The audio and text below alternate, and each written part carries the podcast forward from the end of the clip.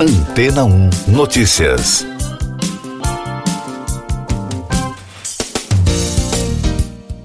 Bom dia! Pesquisadores identificaram um grande buraco na camada de ozônio sobre as regiões tropicais da Terra. Segundo reportagem do portal History, com um tamanho sete vezes maior do que o rombo da Antártida, o buraco existe desde a década de 1980, mas só foi descoberto agora. Um estudo com os detalhes da descoberta foi publicado no periódico científico AIP Advances. Os buracos de ozônio são uma área onde a perda de triogênio é pelo menos 25% maior do que a observada na atmosfera à sua volta. Esses espaços representam uma ameaça à saúde dos seres humanos, pois aumentam os níveis de radiação ultravioleta. A exposição a essa radiação pode representar um maior risco de desenvolver câncer de pele, entre outros problemas de saúde. Assim como acontece na região polar, cerca de 80% do valor normal de ozônio está esgotado do centro do buraco tropical. Os relatórios desenvolvidos até agora mostram que os níveis de destruição do ozônio nas regiões equatoriais já estão colocando em risco grandes populações.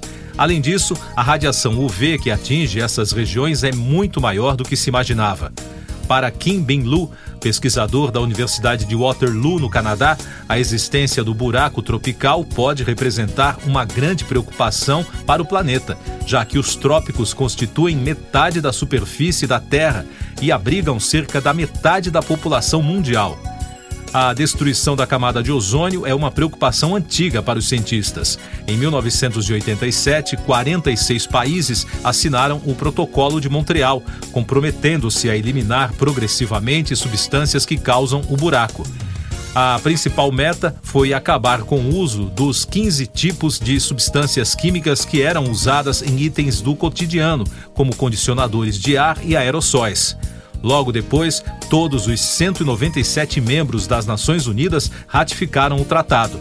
Apesar da proibição desses produtos químicos ter ajudado a retardar a deterioração do ozônio, as novas evidências sugerem que o problema ainda persiste.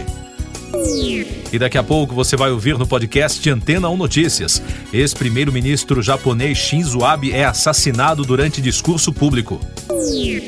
Lira adia a votação da PEC dos benefícios.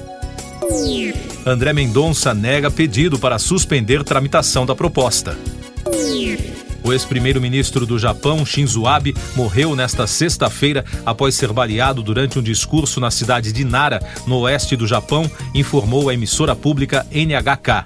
Segundo as agências de notícias, Abe foi atacado por volta de 11h30 da manhã no horário local, perto da estação Yamato Saidaiji, e caiu. A imprensa japonesa afirmou que ao menos dois tiros foram disparados contra o político. O Corpo de Bombeiros de Nara informou a Reuters que o ex-premier sofreu uma parada cardiorrespiratória antes de ser levado ao hospital da Universidade de Medicina da cidade. Shinzo Abe tinha 67 anos. Ele se tornou o primeiro-ministro que mais tempo ocupou o cargo no Japão. Membro do Partido Liberal Democrático, ele ficou no poder entre 2006 e 2007 e de 2012 a 2020. O conservador deixou o cargo em agosto daquele ano por motivos de saúde. Um homem suspeito de 40 anos foi preso no local pela polícia. O presidente da Câmara dos Deputados, Arthur Lira, do PP de Alagoas, decidiu adiar para a próxima terça-feira, dia 12, a votação da PEC dos benefícios, devido ao quórum considerado insuficiente. De acordo com as regras da Casa, a aprovação de uma proposta de emenda constitucional exige pelo menos 308 votos favoráveis, mas por volta de sete e meia da noite de quinta-feira, apenas 427 dos 513 deputados estavam presentes para votar. Com isso, Lira disse não querer arriscar a votação e decidiu encerrar os trabalhos. Mais cedo, a comissão especial aprovou a proposta, depois de passar pelo Senado. Os deputados rejeitaram todos os destaques que poderiam alterar trechos do texto final. O ministro André Mendonça, do Supremo Tribunal Federal, indicado ao tribunal pelo presidente Jair Bolsonaro, rejeitou um pedido para interromper a tramitação da PEC dos benefícios. A ação chegou à corte pelas mãos do presidente da Frente Parlamentar dos Caminhoneiros, deputado Nereu Crispim, do PSD do Rio Grande do Sul. O mandado de segurança argumenta que os benefícios previstos no documento não trazem indicação de fonte nem demonstrativo de impacto, além de ser uma manobra com poder de gerar crises institucionais, econômica, orçamentárias e eleitorais. Eu sou João Carlos Santana e você está ouvindo o podcast Antena 1 Notícias com mais destaques nacionais. A Justiça do Amazonas decidiu enviar o processo sobre os assassinatos do indigenista Bruno Pereira e do jornalista britânico Don Phillips para a Justiça Federal. Segundo o Tribunal de Justiça, as investigações apontam a relação do crime com os direitos indígenas, o que automaticamente recai sobre a competência federal. O TJ também confirmou que recebeu o pedido da Polícia Federal e da Polícia Civil para que a prisão temporária dos três investigados seja convertida em prisão preventiva. Sobre a repercussão internacional do caso Bruno Tom, o Parlamento Europeu condenou na quinta-feira, por meio de uma resolução, os assassinatos do indigenista e do jornalista no Amazonas. Foram 362 votos a favor da condenação, 16 contrários e 200 abstenções.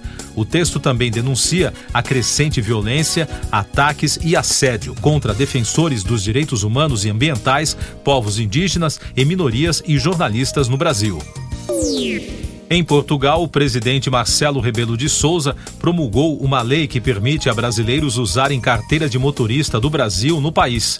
Quando a medida entrar em vigor, a CNH brasileira poderá ser usada em Portugal até o fim da validade, quando então deverá ser realizada a alteração para o documento português. Até agora, era necessário fazer a troca da habilitação brasileira pela portuguesa.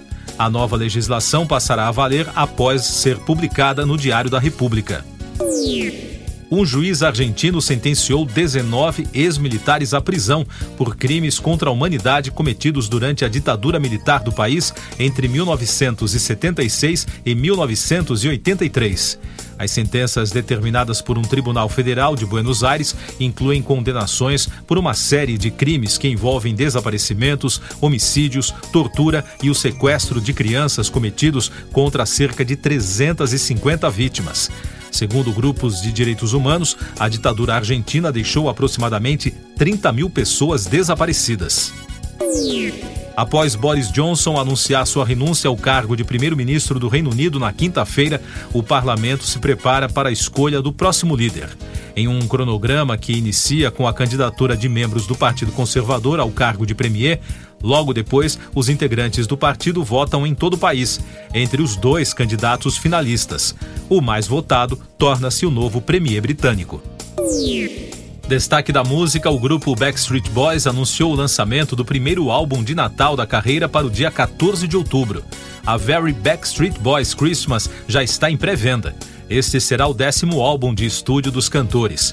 O projeto contará com 13 faixas, sendo três músicas inéditas. Outras canções serão regravações de clássicos do repertório natalino. O grupo vocal norte-americano tem quatro shows marcados no Brasil na última semana de janeiro de 2023. Um em Curitiba, dois em São Paulo e outro em Belo Horizonte. Cinema. O ator James Caan, que ganhou o reconhecimento pelo desempenho como Sonny Corleone em O Poderoso Chefão em 1972, morreu na quarta-feira aos 82 anos, informou a imprensa americana na quinta. A informação foi confirmada em um post no perfil oficial do artista nas redes sociais. A causa da morte não foi divulgada. Khan foi indicado ao Oscar de ator coadjuvante por seu papel no primeiro filme da trilogia O Poderoso Chefão. Ele também foi escalado para participar do segundo filme da saga, em 1974. Além de uma longa filmografia no cinema, o astro participou de projetos para o teatro e televisão, como a série Las Vegas, entre 2003 e 2007. Siga nossos podcasts em antena1.com.br. Este foi o resumo das notícias que foram ao ar hoje na Antena 1.